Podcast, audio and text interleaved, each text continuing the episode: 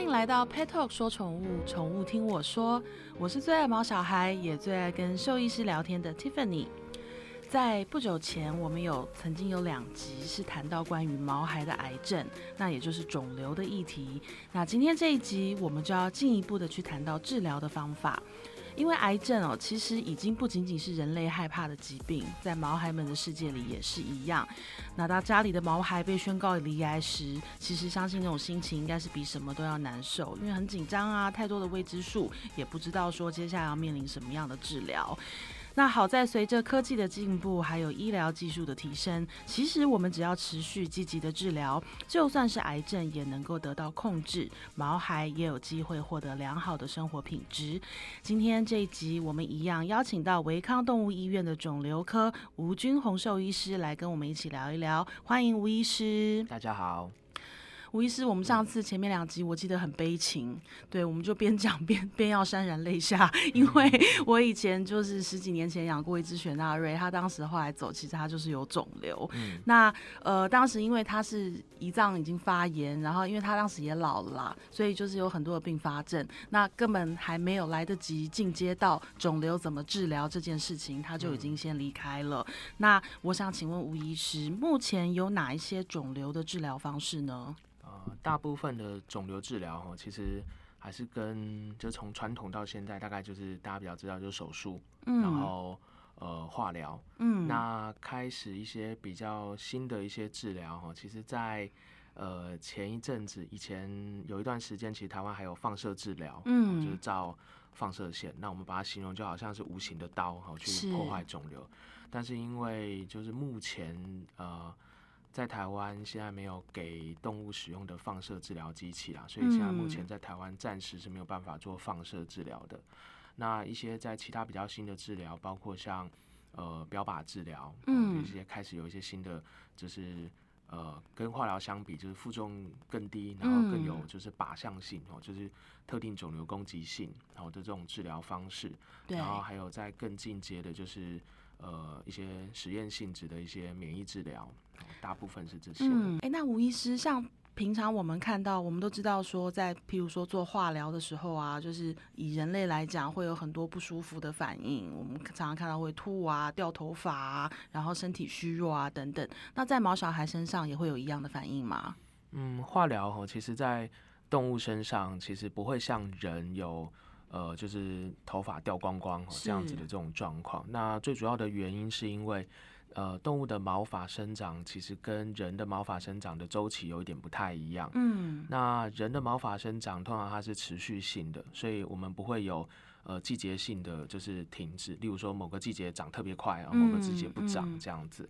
那所以在化疗通常它会攻击分裂旺盛的细胞。那头发其实如果一直持续在生长，它其实就是一个分裂旺盛的细胞，它就会容易会被攻击。嗯，那在动物的话，因为它们毛发生长是区域性的，那区域性的生长就是呃到一个这个季节，它可能这里长，然后换下一段时间可能换另外一个区域长。嗯，所以它今天如果在化疗期间，它的毛发掉落量会增加。嗯，但是它其实不一定会到就是掉光光。嗯，不过有一些犬种比较特别，或者像。呃，贵宾哦，他们其实就是一个持续生长型的毛发。对。那通常贵宾的家长应该可以发现，就是他们的狗狗在家其实不太会掉毛。对。那主要原因就是他们毛发是一种会持续生长的一个状态，所以他们其实不太会有就是落毛的情况。嗯。但一旦他们进到化疗的疗程的时候，通常他们就是秃毛哦，就是毛发掉落，甚至可能到有一些区块嗯没有毛发这样子的情况就会特别的明显。嗯。那当然化疗的。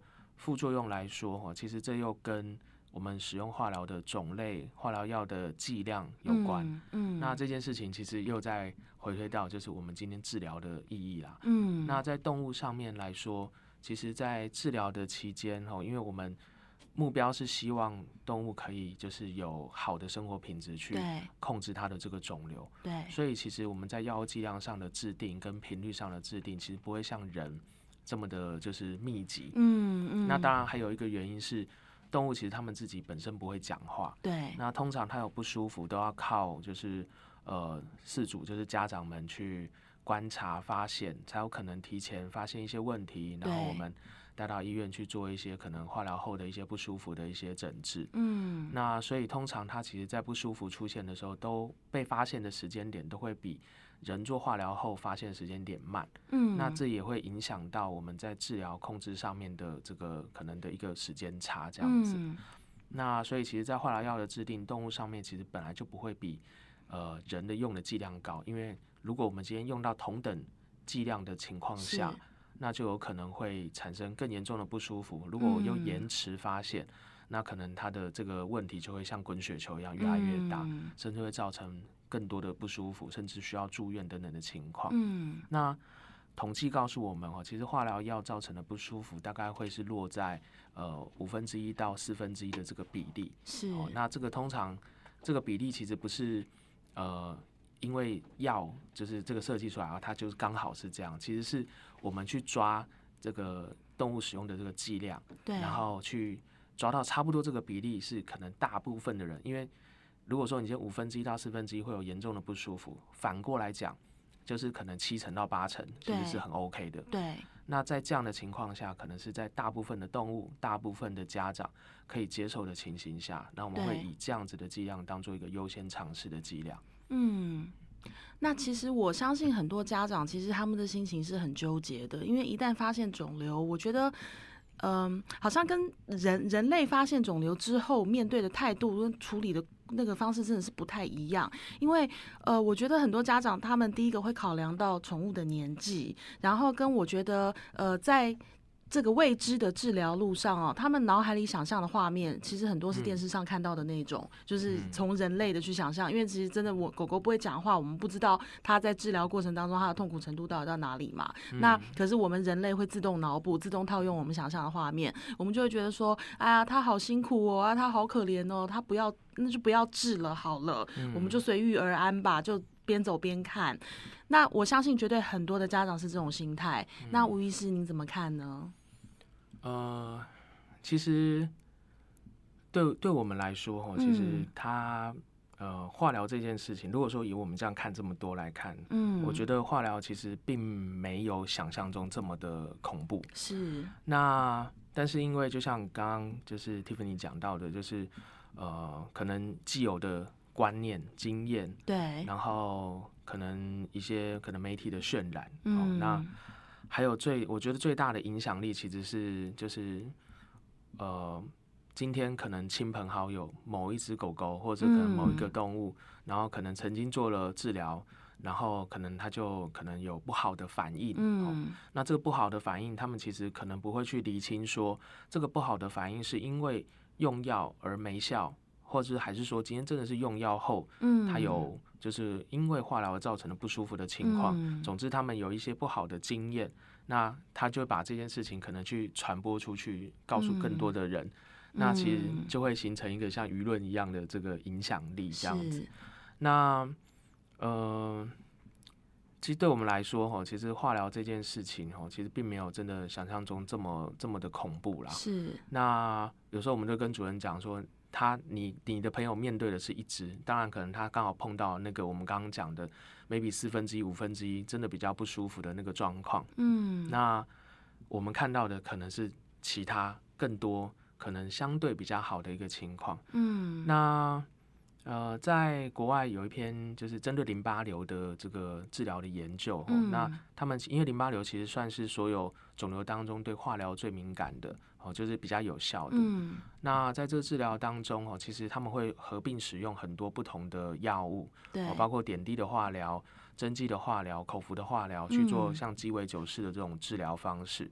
那他们去做问卷的调查，哈，去问这些事主，就说你在这个治疗之后，那嗯你你觉得就是整体来说的反应好不好？就是你嗯愿不愿意可能在接受后续的治疗？那如果再给你一次机会选择，那你会不会再做这件事情？是，哦，透过一些问卷的方式，哦，去询问这些治疗的这些呃病患的家长，他们其嗯实都可以得到相对蛮多八九成以上的这种正向的回馈，就是是，他们愿意同意再继续做这样的治疗，也能接受，也这些反应也都是好的。嗯，那呃，在这样的情况下哈，其实当然，因为淋巴瘤算是一个比较特例的肿瘤，因为它其实对化疗反应是比较好的。嗯。但是至少在副作用的这一块哦，其实是可以反映反馈到其实其他类的肿瘤上的，就是这些副作用，其实在大部分的情况下应该是可被接受的。那有时候我们会跟主人讲，就是你今天要听医生说，还是要就是听，就是亲朋好友说。哦，那。我们会相对站在一个客观的角度，告诉你说做这件事情的好处、坏处，对，那让你们去做后续的一些选择，这样子。其实啊，像我自己的亲身经历是，因为我们从事这个行业嘛，那大家很多朋友啊，大家都有毛小孩，然后也都知道我们认识很多兽医师，所以其实不单单是我们 Pet Talk 的呃粉丝四主经常会来留言问我们问题，我们自己身边其实就很多朋友经常在跟我们讨论这些东西。那其实我给予的态度往往都是就是支持，就是决定治疗或者是什么就是支持，因为第一个。医疗是专业的东西，真的不是我们大家可以用经验谈啊，或者是我们可以在这边就是随便乱乱查资料，就就随便下定论，决定要怎么做。那其实以我自己的态度，是我往往都是先支持说你的医生怎么说，然后我们怎么样能做到最好。因为真的也是因为从事这个行业这么多年来，我其实真的看到我们现在的医疗真的很进步，然后我觉得医师们真的。是有爱的，就是一个病患到他们手上，其实谁会想？我觉得全世界除了你以外，最想把他治好的人就是你的医生。对啊，最想要他健康、好好走出去的就是你的医生。对啊，所以就是现在的方法真的有很多，然后呃，解决方案也非常多。不要吝于跟你的兽医师讨论，对，不要因为说害怕跟你的兽医师讨论，或者不好意思提，或者觉得啊这跟我想的不一样，然后就放弃了一些可能可以走得很好的路。所以就是好好跟你的兽医师讨论哈。那我其实也想问一下吴医师，因为像你手上的 case，通常到你这里。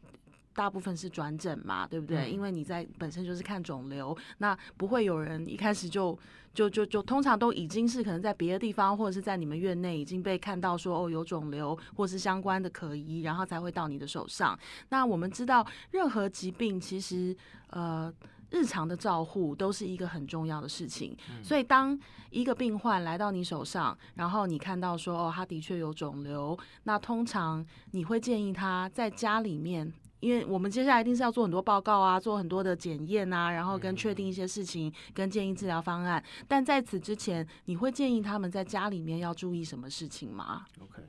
呃，其实刚刚提到治疗哈，其实我们刚刚前半段讲的大概那些治疗的方式哈，其实比较像是在医院我们能够做的哈，就是手术啊、化疗啊、放射啊，或者是可能免疫治疗等等之类的。那其实治疗还有一个很重要一块，其实我们叫对症安宁治疗。嗯嗯。那对症治疗当然其实还是在呃，就是医生还是要开药了。例如说什么，就是呃，我们今天发现这个动物可能有呃疼痛的状况，可能我们需要止痛的药物。哦，它可能开始因为肿瘤有食欲下降，嗯，那可能我们会需要给予一些食欲促进剂。好，那或者是说可能我们有就是。呃，发现说他可能有某一个部分的，就是呃肠胃，例如说可能因为肿瘤受伤啊，可能可能需要肠胃的一些药物。嗯，那对症治疗这个部分的话，其实就是呃，我们其实医生会借借由观察，还有就是事主在家里的观察，然后还有就是一些在医院的一些检查，我们了解动物的状况而去做的。嗯，那对症治疗的部分其实是一个呃治疗当中很重要的一环。吼，那。很多就是家长可能会想说，就是呃肿瘤控制哦，就是就是要用药，就是要去切掉它。嗯，哦，那我今天不想做这些事情，我怕他痛苦，那是不是我就不用看医生了？哈，嗯，那其实这这个观念其实是错的哈，其实。今天不是说你今天来看肿瘤科啊，肿瘤科医生就像卖药一样，就是要告诉你说，你今天就一定要吃这个东西哦，三罐带回去，然后 那个什么，或者吃到第二罐你就会有感觉了，对，然后或者说可能那个药以前中药就是一大包带回去，什么三碗煮一碗，那就是一定要把这些药给卖出去哈，才我们才才才是对的哦。那对他们现在来说，其实如果说呃你。决定可能我不做积极的一些治疗控制，哦，那至少我们要做到的事情，其实就是呃所谓的对症跟安宁的这个部分。嗯，那对症跟安宁部分，其实也很仰赖，就是今天你们在家观察，然后去呃发现动物是不是有什么一些不舒服的一些改变。嗯，那像近期我有一只猫咪，它其实是淋巴瘤，但主人其实他就决定他今天没有想要做积极治疗，所以我们能给的东西就是压制肿瘤最弱的药，也不会造成太大副作用，其实就是类固醇。嗯嗯，那他还是有定期乖乖的回诊。哦，那回诊要做什么事情？其实我们就是做问诊，我们就先来就问他说：“你最近这两周你有发现什么不舒服的情况？”好，那。呃，在给药后有什么就是呃新的一些改变？嗯，那你觉得哪一些部分是你觉得不能接受的？哈，是或者说可能是呃困扰你的，需要我们可以从旁边协助帮忙的？对。那这些事情其实虽然说他今天不是做就是呃很积极的化疗控制，那当然在这样的情况下，我们知道可能这样子的猫咪可能整体的存活时间一定会被缩短。对。但是呃。讲讲中直直接一点，就是至少我们在后面的这段时间，他未来到死亡的这段时间，我们不希望他有承受太大的痛苦，对，就是维持好他的生活品质。那这个大概就是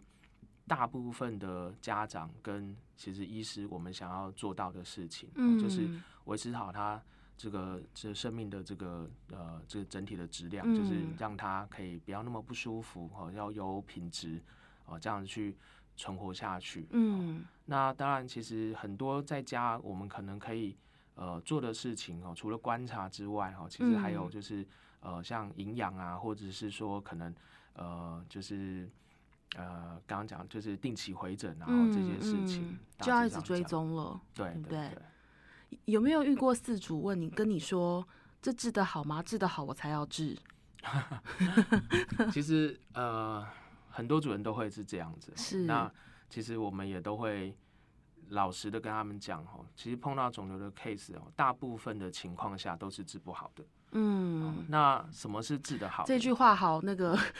晴天霹雳，你知道我们 podcast 没有办法做特效，不然这时候应该要来个闪电之类的。呃，但是这些这个老实说是事实。是那不管现在在人还是动物哈，其实肿瘤的状况其实。就算是人哦，其实他们也不会说是治愈。嗯，我们所谓治的好，要治愈嘛，就是把这个疾病给控制好。是。那通常在肿瘤的这个 case 上面，我们会提到的，其实通常是几年的存活率。嗯。哦，就是说在人可能平均来说，大部分的肿瘤可能是五十 percent，大概落在五年到十年之间。哦，那当然有些很特定的肿瘤，其实很恶性的那种，可能会有。可能两三年，可能像在人最最长，可能是大肠癌哦，那个肺癌，那个都会很快，可能就会就是要再见了。嗯，那呃，在动物上面来说，其实大部分的情况也是哦。那可预期的情况就是，呃，动物的存活时间一定是比人来的短哦。平均来说，我们有些人算法是乘以四，有些人算法是乘以七哈。就其实我觉得这就是换算这件事情，只是让饲主了解哈，但是。怎么算？就是他们其实平均存活时间大概就是可能落在十五，狗狗狗狗可能到二十很困难的啦。嗯，大概猫可能才比较有机会，可能到二十年哈。大概可能狗狗十五年，猫咪二十年，大概差不多就这个年纪。嗯，那在这个年纪，呃，在这段存活时间当中哈，其实呃相对来说，他们你应该在饲养它的时候，应该就会碰到他们会比你预期要比你早。离开这件事情，对，好，那肿瘤其实又刚刚提到说，其实大部分情况我们可能没有办法真的就是治愈它哦，所以就算你再怎么控制一个肿瘤，你好，假设你真的很厉害，有些肿瘤长得很慢，可能 maybe 可以控制三五年，嗯，他可能那个时候可能也就真的可能到了他应该应该要就是差不多存活的时间了，是，其实还是会提早你们离开，那。所以其实有些人可能就就会很贪心的，像我们最近碰到，就是我另外一个医生的狗狗，他其实他就他心脏病很烂，嗯，他也是控制好几年了。他就说他现在十五岁，他说我要活要活到十九岁。那其实一样的状况啊，很多疾病，就像刚刚提到心脏病，它其实也不是一个能够治愈的疾病。对，我们今天在用药，其实也只是让它心脏老化的速度其实比较慢。对，肿瘤在治疗的过程当中，其实它就是一种慢性病。那